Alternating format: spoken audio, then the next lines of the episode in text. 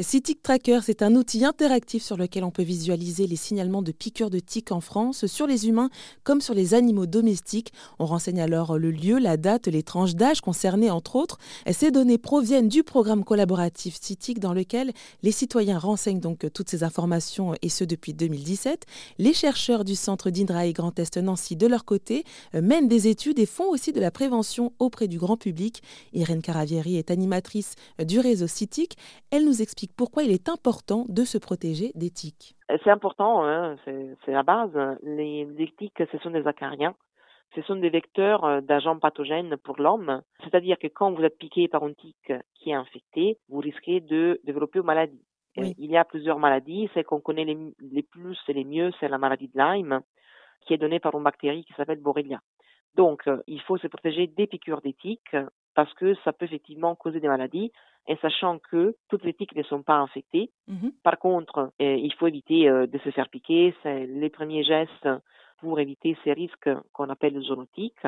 Euh, voilà, c'est pas que euh, on est en forêt, on se couvre dans les jardins, non. Mm. On peut être piqué dans son jardin, donc il faut se protéger. Oui, ça peut être aussi une idée reçue euh, de se dire que dans son jardin, on est euh, un peu plus protégé, mais finalement. Euh, Exactement. Et finalement, alors c'est dans quel environnement on peut retrouver des titres? C'est quand il y a des herbes hautes, de la forêt, de l'humidité? Enfin, je ne sais pas, est-ce que vous savez c'est quoi l'environnement propice? Oui. Effectivement, la, la tique qui nous pique les plus en France s'appelle Ixodes ricinus.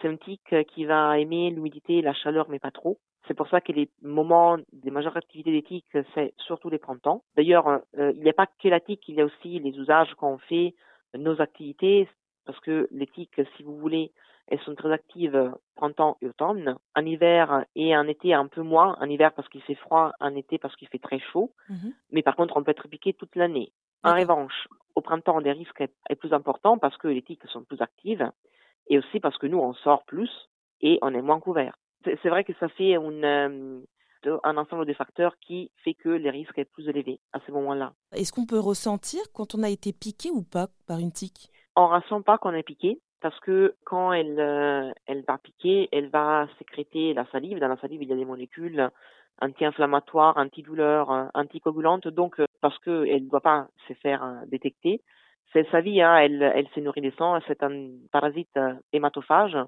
elle va passer trois phases de sa vie. Pour les trois phases, elle doit manger du sang. On la trouve dans les herbes hautes. Elle tombe pas des arbres éthiques. Ça, c'est une idée reçue qui est très répandue. Mais elle vit, voilà, où il y a un gradient d'humidité assez élevé. Donc, dans les herbes hautes, éventuellement dans les buissons, où il y a du passage de la faune sauvage ou domestique, parce que les tiques se nourrissent sur les animaux. Donc, euh, c'est là où on va trouver euh, les tiques. Mmh en forêt, dans les jardins, euh, à côté des plans d'eau, par exemple. Donc ça veut dire qu'il faudrait, euh, quand on fait une activité comme ça euh, en, plein air, euh, essayer de se couvrir peut-être au maximum et, et quand on fait voilà, des balades en forêt ou si on fait du jardinage, faire une inspection sur son corps, des, choses, des, petites choses comme ça à faire? Exactement, exactement. Vous pouvez imaginer la prévention avant l'activité, pendant l'activité et après. Avant, on s'habille, on met les pantalons dans les chaussettes, par exemple, on met la blouse dans les pantalons, donc on essaie de boucher euh, ben, les, voies où la tique pourrait rentrer.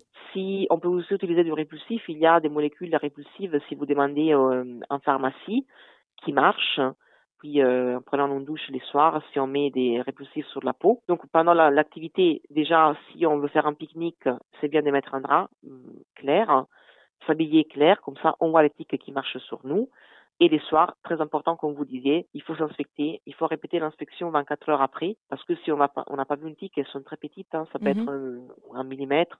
24 heures après, si elle a mangé, elle avait eu le temps de s'égorger, elle sera un peu plus gonflée et euh, on pourra la voir mieux. Depuis 2009, ce sont entre 25 000 et plus de 68 000 cas de maladies de Lyme qui sont diagnostiqués chaque année, selon le site Santé publique France.